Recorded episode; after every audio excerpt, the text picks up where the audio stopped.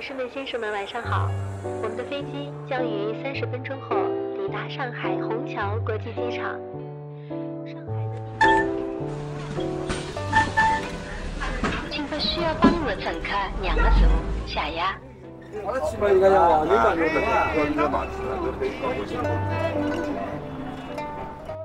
今天呢，真的很高兴重新跟我的老朋友伟豪兄再来一次播客的时间，专注的谈他现在做的一件非常当代艺术的声音艺术。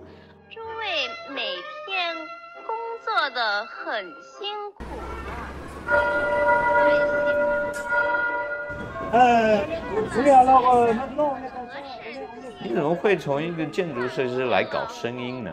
那当时我在台北的诚品书店是看到了一本很有趣的书，叫做《上海摩登》，摆了所有跟上海有关的书，而上面的这个海报就写了三个字：上海热 （Shanghai Fever）。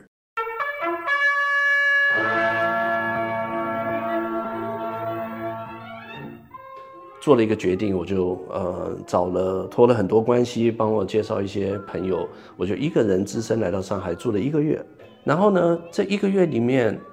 我就爱上上海。当然，其中很大的一部分，呃，我对于外滩这个地方、这个城市的空间，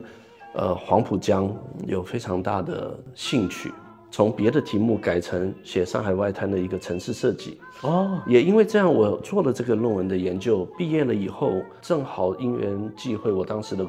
工作的事务所在当年决定到上海设立分公司，嗯所以我就争取了一个机会。一毕业，我就在呃零一年底、零二年，我就搬到上海，开始我这二十多年的生活和工作。呃，为什么我们今天会去谈这个呃声音的这个东西？是因为我在二零二一年，也就两年前，在疫情期间，呃，我突然意识到，这是我到上海，距离我第一次踏上上海的二十周年。嗯，你知道，一个建筑师或一个年轻人的二十年最精华的二十年，我都是在上海度过的，所以我就决定做一点什么事情。所以我把二十年前对于外滩的想象的一个城市设计的提案拿出来，再邀请了四位现在当代的年轻的建筑师跟艺术家。嗯，在同一个场地上，又做了一个他们想象的一个城市设计的提案，然后把两代年轻建筑师的一些想象并置放在一起，在武康大楼做了一个展览。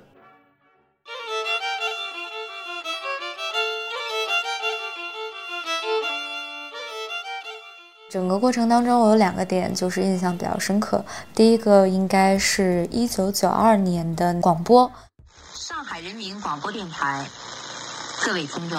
外国音乐节目是因为现在随着各种新媒体就是越来越发达，等等等等，我们听广播的次数太少了，那个就会把我拉回到一种非常熟悉的状态。因为我原我记得原来在初中的时候有一个阶段非常喜欢听广播，还会去跟台里做互动啊等等，是一个非常快乐和奇妙的时光。然后今天有听到这个，觉得非常亲，然后对比了一下一九九二年的主持人的声音和现在广播电视台主持人的声音，好像也没有太多差，只是格调上、调性上差了比较多。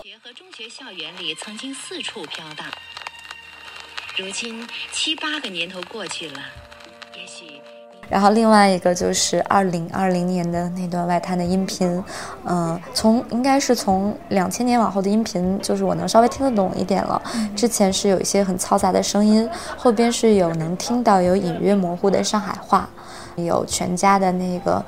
呃开门的声音，让我觉得非常非常的亲切。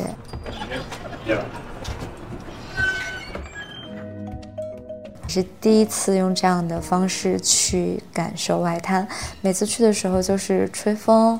然后散步，走得慢一点。但是人实在是太多了，就是喜欢人少的时候去，会很舒服。觉得，呃，既然是地标的话，那就是一定是有它独特的魅力在，就是吹着江风，看一看这个外滩从很久之前到现在的变化。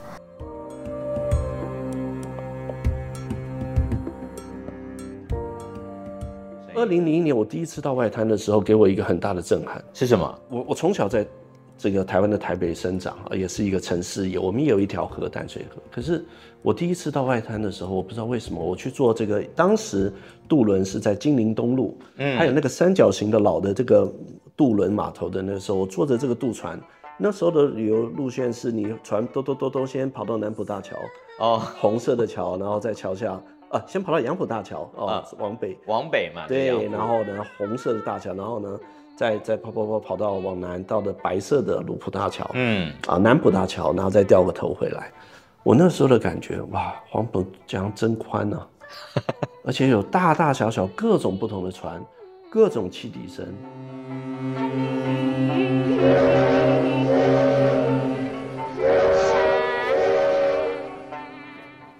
你经过外滩，还有一个别的地方、别的城市里也有河的城市不一定有的，就是海关大楼上面的那个钟声。那个钟声是我那个时候就对于外滩的这个名词下面的几个标签里面很重要的一环。嗯就听到那个钟声，你就会感觉到，OK，这就是上海的外滩。因为我到上海其他的地方，你可能就没有这个东西了。是，另外，因为我们是学建筑的，我们看一个城市啊，我很容易会用一个剖面的方式去看它。对，我觉得外滩是一个非常有趣的地方。你有一排万国建筑博览会，一九三零年代的这些很精彩的历史建筑，有一个中山东一路非常繁忙，嗯，有一个这个我们以前叫情人墙的这个一公里长的观景台，有无数的游客在上面拍照，你看人人看你这样，然后有一个很宽的黄浦江，再来就是当时刚刚开始发展的浦东，嗯。那时候已经有东方明珠，然后已经有呃这个呃呃会展中那个会议中心的建筑，嗯。其他的你可以看得出来，雨后春笋刚刚开始在冒啊，刚始开始在长起来。一大早，在外滩观光隧道入口处，就有不少先睹为快的游客排起了长队。在上海南京路外滩的繁华中，沉寂六年之久的黄浦区一百七十九号街坊中央商场改造项目南京东路上的中央商场浓缩了几代上海人的记忆。早在上世纪二十其实呢，就是因为我特别对于你这个声景感兴趣，原因一方面这这有很多个人记录的成分，包括你呃凑巧碰到那个法国家庭的家庭录像带吧，嗯，录像对带，，也都是很个人就是私密的一个记录形式。但是呢，这个私密的记录形式呢，呃，透过现在技术的创新，你把它粘合在一起了。有基本上穿越了不止二十年吧，你看二十二一年是你第一次来上海，法国家庭是九几年，九二年九二年，基本上再加多个十年，等于近代的三十年都在这短短的五分钟里面体现了。所以我们非常鼓励，其实也是要求各位听我们艺术范儿播客的听众，可以现在就去听，就听我们提供的这个链接里面这段影片跟它的这段声音，你可以直接看影片，你也可以不看影像，只听声音，因为现代艺术呢，对于大家现在所熟知的可能是视觉比较多，毕竟人类的大脑大部分都是为了要应付视觉而生的，但并不是说这个听觉不重要，听觉可能在一个更嗯更潜意识的这个层次里面影响着你。你晚上可能睡觉不觉得听到噪音，但是那个噪音到某一个程度的时候，就会影响你的睡眠跟作息，你可能自己都还不知道。所以像呃伟豪你自己把空间的这个概念已经从视觉立体提到另外一个维度了，因为因为声 soundscape 声景就是一个声音构建出来的空间感，是这个概念吗？是的，我我我自己还有一个我个人的体会是这样，嗯就是当我们在二十几岁的时候，你呃像一个海绵不断在吸收啊，嗯然后一个不小心我们就奔五了。那那那 奔五以后，你会发现你的人生的积淀里面，你你不自觉的，我相信每一个人都是的，你不自觉的会开始会去回顾，你会去有一种好的感受，我们把它叫做怀旧。要 怀旧，啊，nostalgia，这就是为什么你常常很多人会想要去翻出老照片看一看。嗯，你会经过一个你很多年前去吃过一个的餐厅，不管跟家人还是你曾经的一个 date，你有一个很好的记忆的点。还有就是老歌，嗯，你听到一个老歌，你或许会马上回想在那时候听歌的那个场景、那个当下。所以，虽然建筑师我们 deal 都是空间，嗯。啊，是人的空间，还有人的一些使用行为，是，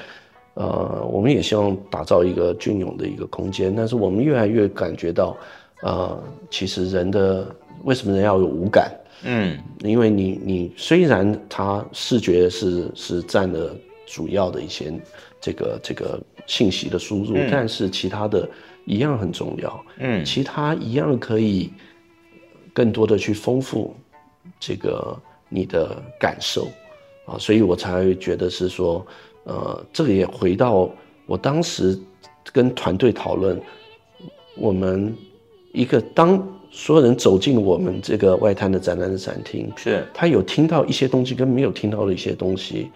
对我来说，我觉得还是有很大的差别。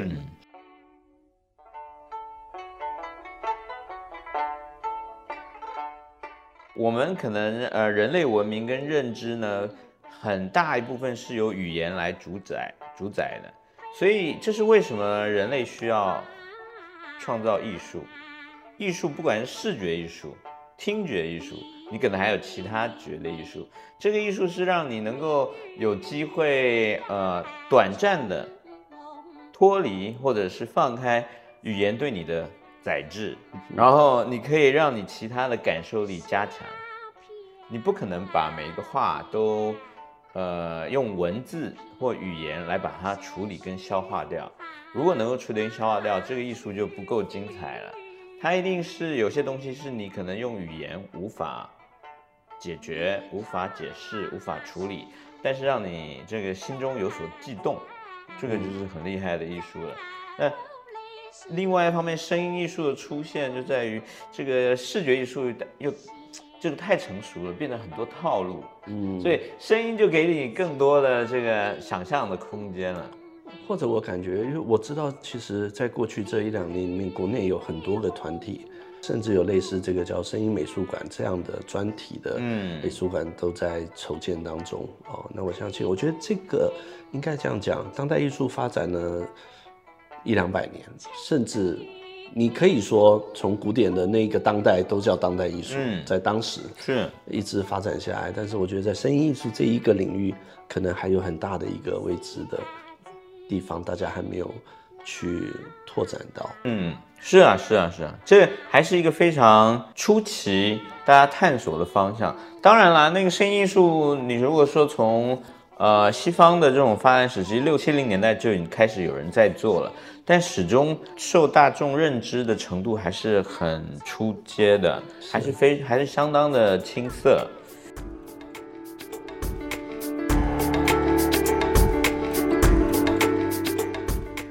恰巧我认识的一个女孩子，是一个上海人的一个音乐家，叫做呃 Carton 周文君。是，他跟他的伙伴组织了一个团队，一个乐团，叫做未来寺寺庙的寺。嗯，他自己是上海人，而且当他听完我要做外滩的展览的时候，他立刻呃有共鸣，就讲，他说他正在做一个计划，叫做城市声音采集计划。嗯，也就是说，他认为。一个城市除了所有人都是用视觉去观察以外，能不能用声音去体会？他写了一段文字，就是说对他来说，他去采集到外滩的钟声、黄浦江的汽笛声、水的声音，你会听到上海话，你会听到一些外国人的讲话，是，你会听到公交车啊停站这个门的叽叽喳喳的开门声，女士的这种高跟鞋。click clock 的声音，然后你会听到便利店的开门的那种，嗯，呃，这个迎宾的那个很特殊的那个声音。这个里面其实就是交织了历史，还有外滩这个地方一直以来的一种，我们讲城市的性格。这个性格我们可以从文学，可以从呃照片，可以从，但是也可以从声音里面。去去理解。那当然后面还接着他创作了他呃所理解的当代的一些啊音乐。所以这个作品后来我们有一些机会做一些讲座，做一些分享，我们发现很多人都呃很喜欢。大家会看到，尤其当我们后来把音乐配上我在二零零一年的时候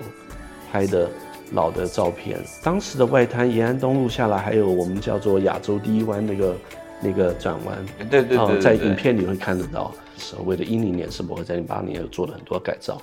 那也也不不复存在了，然后金陵东路的以前老的码头也被拆掉，然后再加上到新的这些照片，然后很巧的是，我又呃在呃去年在二零二二年啊，上海因为去年有一个很好的活动，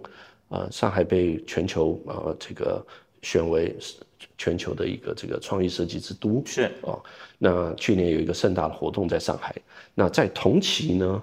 在巴黎啊的马黑啊最文艺的一个地方的画廊，也同步的有一个海外展。那当时这个这个策划单位觉得我们当时在武康大楼这个外滩的展，外滩的形象的照片，这些声音，都特别能够呃代表上海这个城市的一个又有历史又有当代的。对这种精神的非常好的结合，所以把我们的展览放在当时画廊的一楼啊，作为其中的一个展出的一个作品。那为了这个展览，除了我原来的零一年的照片跟在二一年的新的照片以外，因缘机会，我在微博上我发现了有一个法国家庭，在一九九二年到上海来旅游啊，你想九二年，他当时这段影片呢，可能有个一分多钟。他是在上海大厦，就是以前叫做百老汇大厦，苏州河口的那个。他站在他的酒店的屋顶上拍的外滩苏州河，啊，所以呢，我最后就得到呃这个拍摄的家族的授权，哇，我就把这个一分多钟的影像又加到了这个影片里面。所以呢，现在的这个五分多钟的音乐里面，实际上呈现了一九九二年外滩的一个影像。啊，从非常模糊到二零二一年，然后再到现在当代的全新的这种，呃，又有新又有旧的这个呃外滩的形象结合起来，嗯，我们自己其实一路这样折腾下来，还是觉得蛮有意义的。一方面给我们自己做个纪念，嗯，也致敬上海这个城市。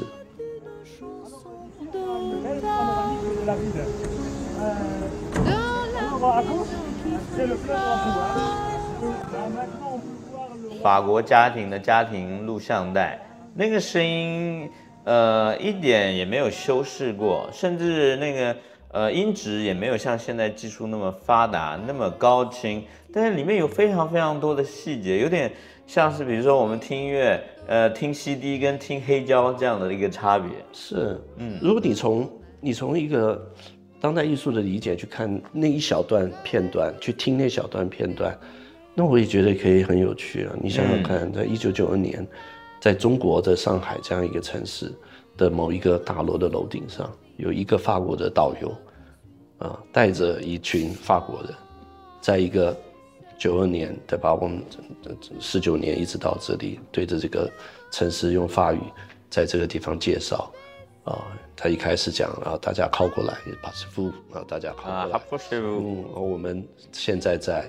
呃，这个酒店的上面有非常好的景观。哦。然后他说，哎，你看左边这里是黄埔。哦，黄埔。黄埔。对。那你你不觉得这个，这就跟艺术派别里这个拼贴是呈现出来的一样？只是我们今天没有看到。不一定是需要看到那个画面，它实际上已经把这个历史片段，呃拼贴在一起了，然后也把上海这个城市作为一个租界，或者是它在城市的发展历程中扮演的中国很早的一个全球化的窗口啊。我们讲往文化讲深一点啊，我们不讲表面的，它有这种租界或者是类被殖民，我们不不讲那个部分，我们就讲。它实际上是民国以来，后来当代的中国带领的整个中国迈向全球的这种全球化接轨的，实际上很重要的一个窗口。这个也回到我刚刚最早讲的李欧范老师当时写《上海魔怔》这个书啊，霓虹灯啊，跑马场、舞厅，当然你看到是娱乐的东西，但他把现代的一些，那当然我们更不要讲中国的第一个路灯，嗯，啊，第一个自来水厂都是在我们的上海，嗯，所以你实际上你通过一个声音，你可以延伸出去，还可以把很多遥远的东西连接起来。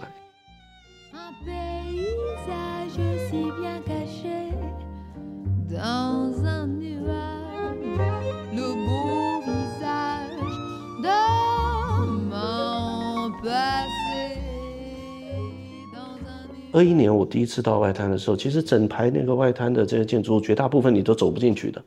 因为它不是封闭了，就是国营的一些企业呃单位这个在使用。啊，你说零一年的时候？零一年的时候，对不起，零一年的时候。然后呢，只有少数的几个餐厅。在去年有一件事情，可能在关心在上海的住的比较长的人、久一点的人，可能会都去过的一个餐厅，叫 M on the Bun。这曾经，我想它是，呃，二十几年的一个经营的历史。对，二一年我的印象非常深刻。当时这个整个外滩，所有的人就是在那个，呃，我们讲的情人墙的一公里的，从呃人民英雄纪念碑啊，苏州河那那一头，就是外滩有一先有黄埔公园那一头，你可以一直走到金陵东路，大概是一公里。嗯，然后挤满了人，啊，拍照。有有卖你帮你拍照卖钱的叫富士胶卷的这些摊子，啊，那餐饮几乎几乎没有哦，但是当时这个餐厅已经开起来，非常先锋的已经开起来，然后有非常好的服务餐点，那个时候我的印象就很深。那当然很遗憾，这个经过了那么多年，最终它也走到了一个阶段性的阶段性的一个节点。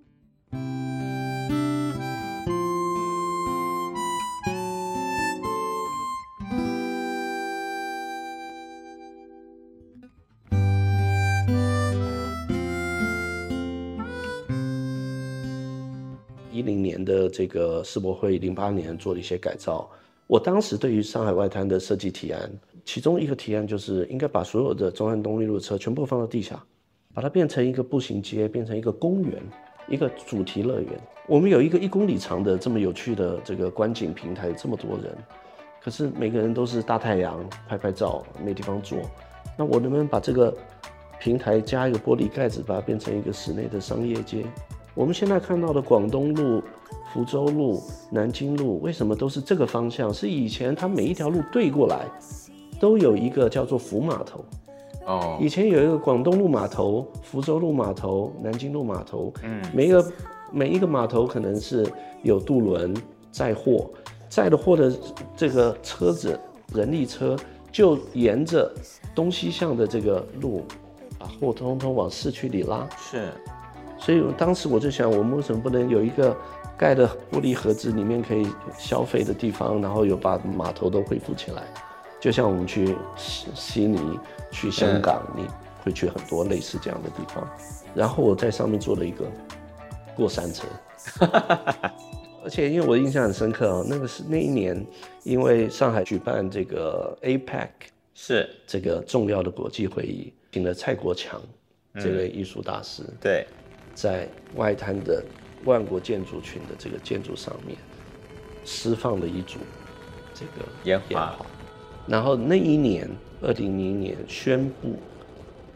迪士尼要落户在上海的不同，所以结合那一些，我当时的城市设计的方案就是把整个外滩打造成一个 游乐园，当代的游乐园。今天上午八点三十分，上海市政府新闻办公室授权宣布，上海迪士尼项目申请报告已获国家有关部门核准。据有关部门透露，在国家有关部委在二十年以后，我再一批年轻人，再拿着外滩，外滩不会跑掉的。对，外滩永远有一点变化，又好像没什么变化，所以我也很期待，呃，这个等二零四一年，又有一批新的建筑师。新的设计师独家，对上海来说非常意义的一个城市空间，他又重新提起来的时候，或许这一段音乐就跟我们现在去听夜来香，嗯，是啊，去听以前周选的，嗯，这个歌是是有一点一样的这种。未来静安将规划在区内形成约二十个专业化电竞场馆，来满足不同规模的赛事需求，能够让更多的全球的高规格的赛事落户在上海。同时呢，这方面也给我们更多的一些财政，包括一些人才吸引方面的优惠。当前上海。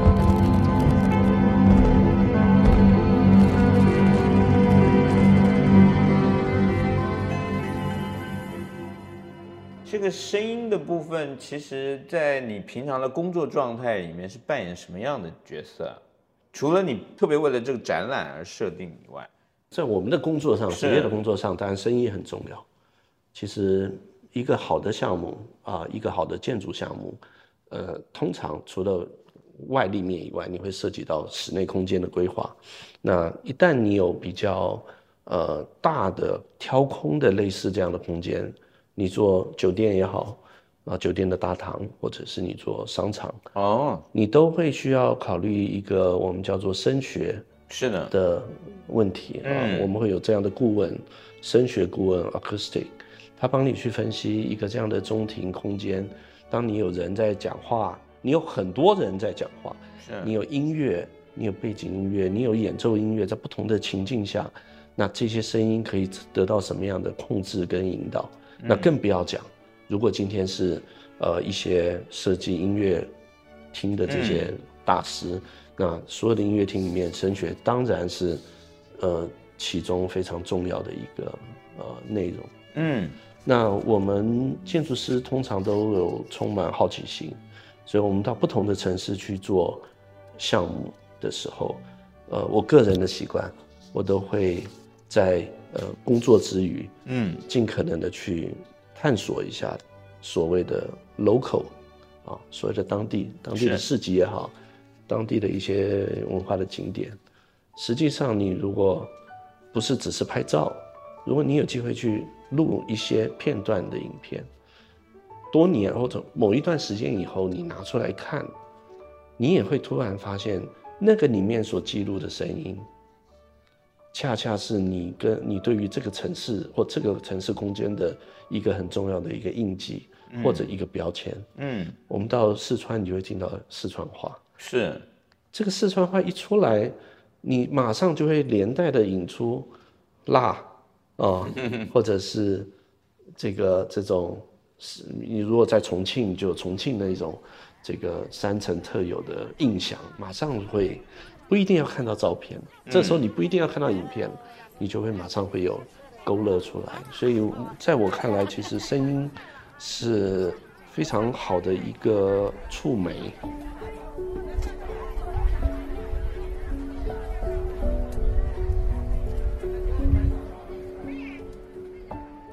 我想到我迷恋深井这一个主题的原因，可能是因为之前在看很多档案的时候，会发现它一直是一个视觉的图像，但是我们其实缺失了很多来自于感官的经验。就比方说，我们不知道，可能二十年前或者三十年前，我们在听到这一段声音的时候，我们能够回忆起的是另外一种感知的上海。就比方说，你可以听到这个上海是什么样子的，或者是你可以用闻到，或者是用。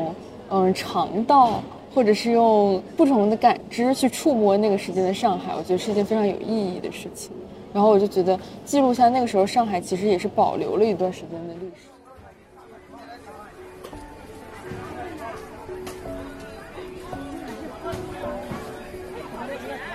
其实这种呃通感，人类这种五感其中的通感的经验，最有名的就是那个普鲁斯特描写的，他吃一块饼干，然后这饼干马上就把它换回他小时候住的呃乡下城市里面的这种所有的回忆，五味杂陈嘛。对，声音也的确是一个很重要的部分，但是就我们现代艺术的范畴里面。的确，大家都花了太多的精力在视觉这个层面，声音艺术还是一个比较新的一个范畴跟一个领域，也有很多的实践者，他们可能更多会把声音当做是一个呃采集，首先采集的对象，然后从声音里面再重新建构一个氛围或者是一个空间，它不一定像音乐，音乐有时候是让你觉得朗朗上口，你要，啊，你可能一听了你就可能会有要唱歌的嗯冲动，但声音艺术可能对于声音作为一个感官的元素，作为一个更纯净、更更集中的探讨，你的这一段声音采集里面呢，我自己就觉得这个做法非常的当代艺术。当初是这个不是有意识的这么做出来的吧？嗯，你们不是以说我要做个这个声音艺术的作品来做这次的尝试吧？对，倒不是，嗯，只能说这个冥冥中他做出来的这个成果里面，对于听者来说，它有一定的艺术性。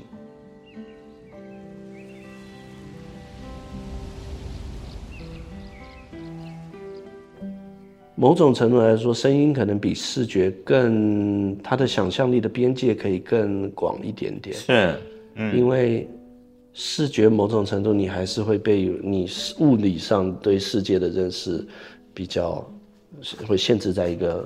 框架里面。这个我也听到了一些不同的背景的人所听到这些片段的录这声音的采集的一些反馈。我觉得里面有一个很有趣的观点。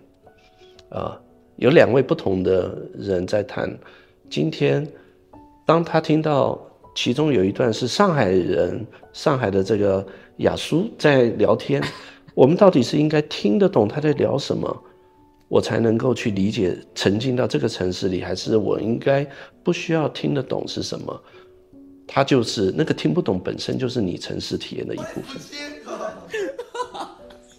糟了，是吗？你不要那么那么急行不行？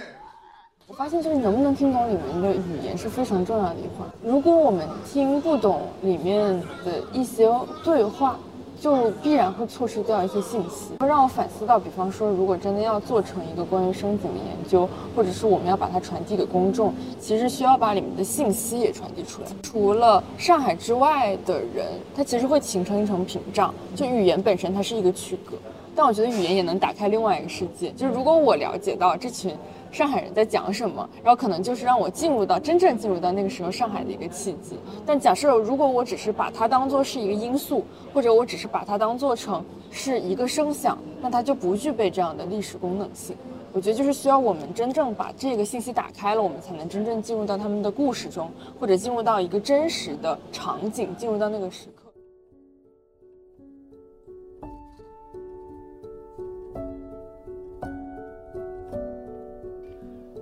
其实我觉得这是一个蛮辩证的，两个都有道理。对，听得懂你当然知道啊，他今天在讲什么啊。就像我们去旅游，如果你能够讲当地的语言，你更能够交流，更能够深入。可是通常绝大部分我们去了很多地方，很多场景，恰恰因为你听不懂那是什么，所以那个异地嗯的感受会让你的这个旅行或者到第三地的这个感觉更完整，因为你。不知道在讲什么，但是你知道他在讲点什么，你知道他讲话的神。这个时候你不是听语言了，你是在看他讲话的神情、表情，他的态度表，对吧？那这个又是你去观察的另外一个角度。其实，人人都可以变成一个城市声音采集师啊。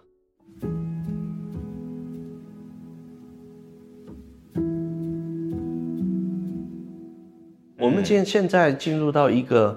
手机跟拍照的或者短视频的世界，是，那人人都可以眼睛闭起来，然后就开着录音的功能，就去录制一段你今天所在的街边、你在的车上、你的办公室里，你甚至去看一个电影，你去录它。一分钟的一些声响，嗯，呃，就各种方式，人人都可以做。现在每个人都有一个手机，对，他他不需要你有什么证书，不需要你有什么，而且你可以选择任何方式去做你想要做的事情，然后你自然会从中得到一些什么。然后当你开始像我们今天这样，我们开始把一个你做的事情的故事小小的故事分享出来给别人，或许又会再触动了另外的一些人。对，那实际上当代艺术的某种程度，就是因为不断有人在创作，那所以有很多人看到了以后，嗯，又触发了嗯。新的嗯。想法。就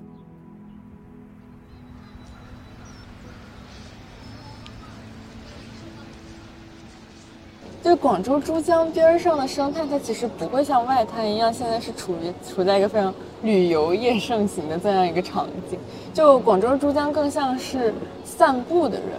或者是只有少部分会有开发，就比方说珠江夜游啊这样的场景，那个时候会特别嘈杂。但很多时候它周边都是一些公园，然后你会听到那种广场舞，然后还有很多不同的小活动那种音响的声音。就我之前有参加过一些，就比方说广州当代一些艺术家的小团体，他们会去就小港，然后这样的地方去做一些肢体，或者说他们自己做的一些当代艺术的活动。我觉得就是它是生长在这个地方的，就这个生景本身跟他们生活紧紧的结合起来，也是蛮有意思的一个点。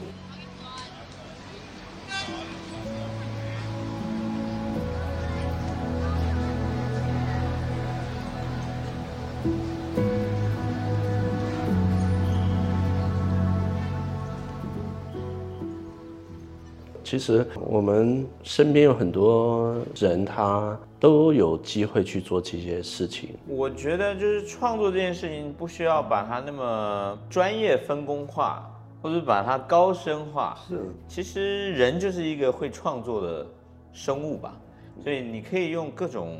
途径工具，首先先采集一下你发现到的东西，不管或大或小，总是有一天你像时候到了，你自己做一个回顾，像你在上海这二十年的这个经历，作为回顾，哎，发现有一个你自己整理、自己回顾，然后也可以跟别人分享的一个形式，我觉得那就是一个创作了。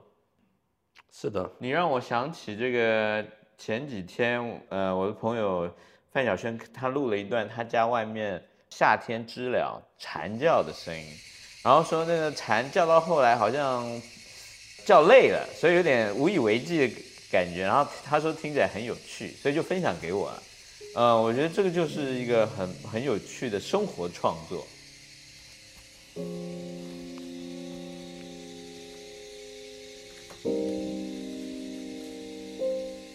你刚刚讲到那个范晓萱，这是知了，我就想到他某一个里面就有类似这样的声音。知了，所有人一听到就会想到夏天，对，树荫下，然后大热天，然后树荫下，然后有这个轰鸣的蝉鸣，这样，这些都是一些养分嘛。这些养分也不断充实到我们自己，让我们更有动力去想下一个嗯有趣的事情。嗯